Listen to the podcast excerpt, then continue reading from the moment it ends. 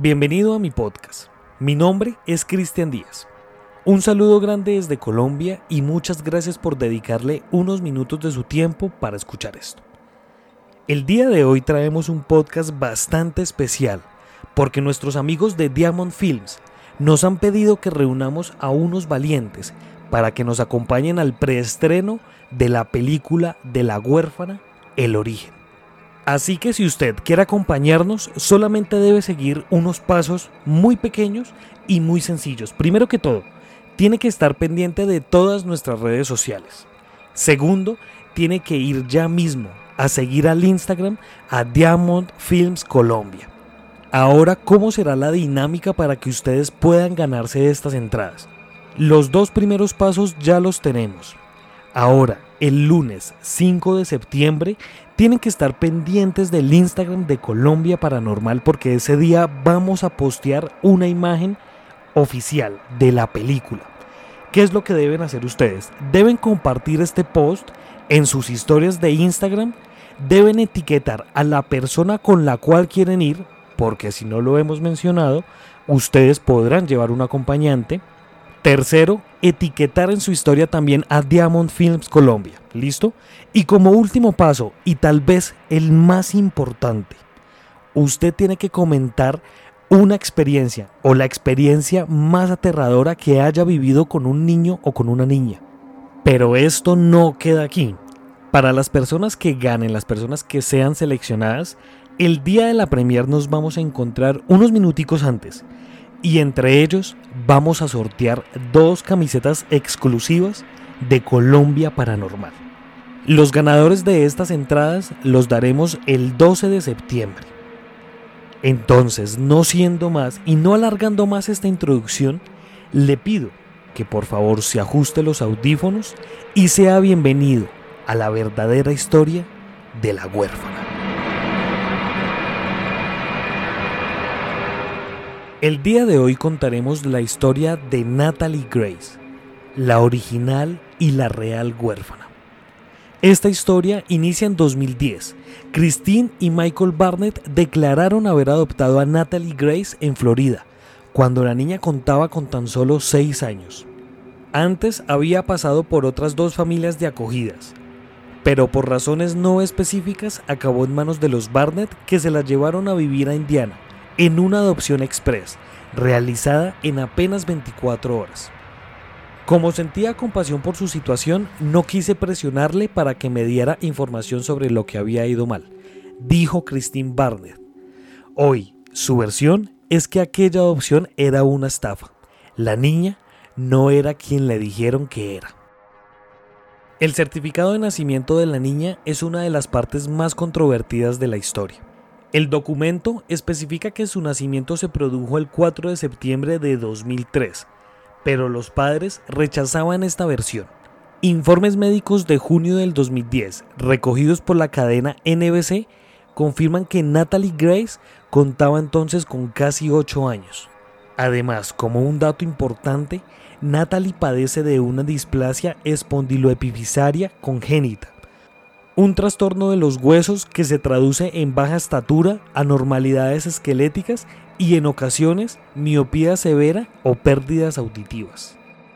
En 2011, los Barnett trataron de hacer sentir a la niña como en casa, pero pronto algo les llamó la atención.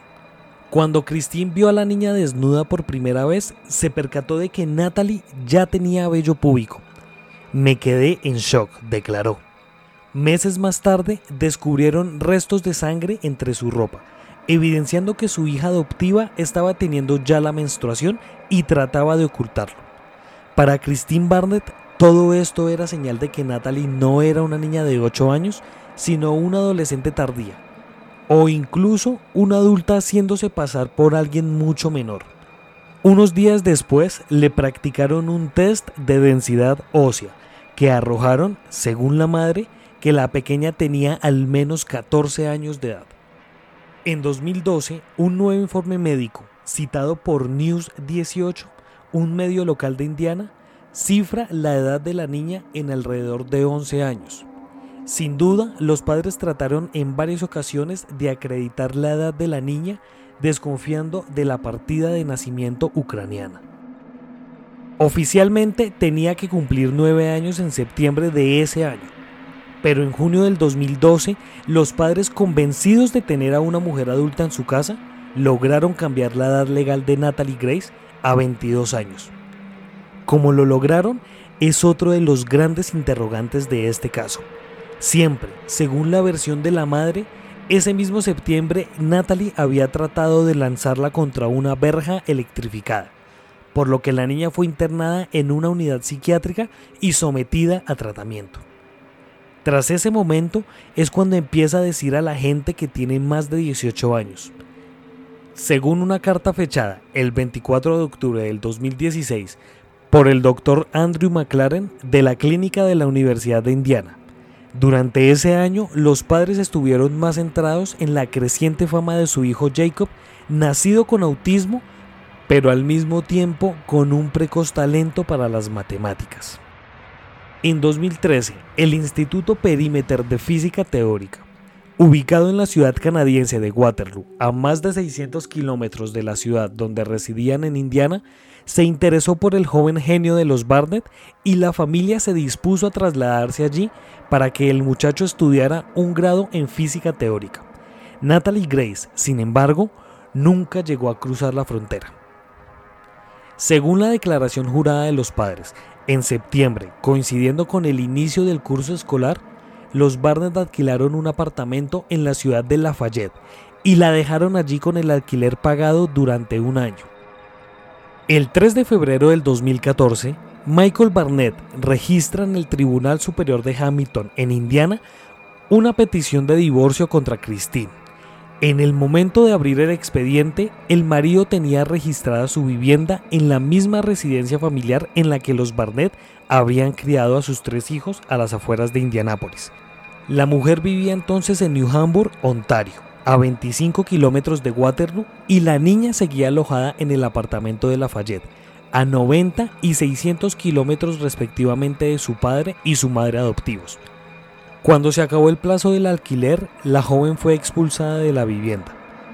Una compañera de clase en Lafayette Academy advirtió al medio local News 18 que un día Natalie dejó de ir a clase el director del centro dio la voz de alarma y ahí fue cuando el sheriff del condado intervino y abrió el proceso judicial.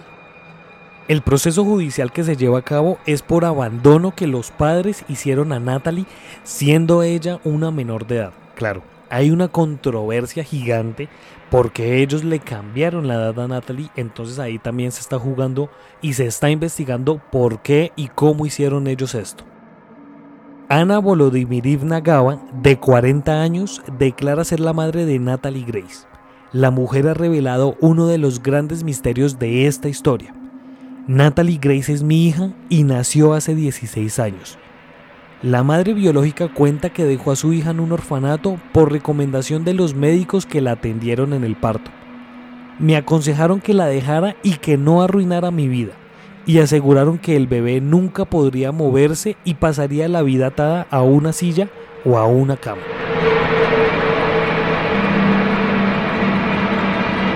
Hay muchas cosas extrañas en este caso. Primero que todo, el por qué tal vez esta niña siendo tan pequeña tenía ya por lo menos vello púbico y tenía eh, la menstruación, ¿cierto? Eso es muy extraño técnicamente para una niña tan pequeña. Ahora, Christine decía, o sea, su madre adoptiva, decía que muchas veces se despertó a mitad de la noche y veía como Natalie estaba parada al lado de la cama de ella y tan solo la observaba. Esto también es un dato que está realmente en las investigaciones. Christine decía esto, decía que ella se levantaba y la veía ahí parada. En otras ocasiones también dijo que Natalie intentó envenenarla colocándole cloro a los jugos que ella preparaba, ¿cierto? Entonces ella veía seguramente el vaso y le colocaba una pequeña dosis o una alta dosis de cloro para asesinar a su madre y también asesinar a, su padre. Pero bueno, realmente todo esto, todas estas afirmaciones quedan en, en el aire porque esto lo dice Christine, pero Natalie también dice que esto es totalmente falso. Entonces, pues bueno, quedan muchas eh, quedan muchas, muchos hilitos por ahí sueltos y no sabemos exactamente eh, cuál es la verdad. Ahora para ya finalizar esto, quiero recordarles de nuevo el concurso. Si quieren ir con nosotros y pasar un rato, unas horitas agradables y ver esta película en preestreno, porque esta película se estrena el 15 de, de, septiembre y nosotros vamos a estar viéndola un par de días antes.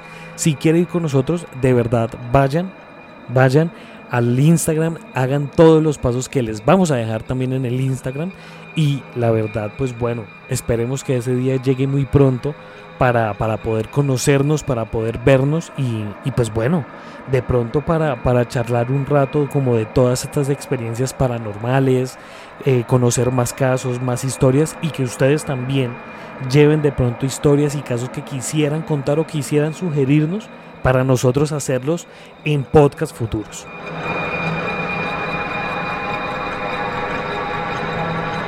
Muchas gracias por escuchar este podcast. Si usted quiere ser parte de esta comunidad, síganos en Instagram como arroba Colombia Paranormal Podcast. Allí puede estar al tanto de todo nuestro contenido. Muchas gracias. Nos estaremos encontrando en otro caso misterioso de la Colombia Paranormal.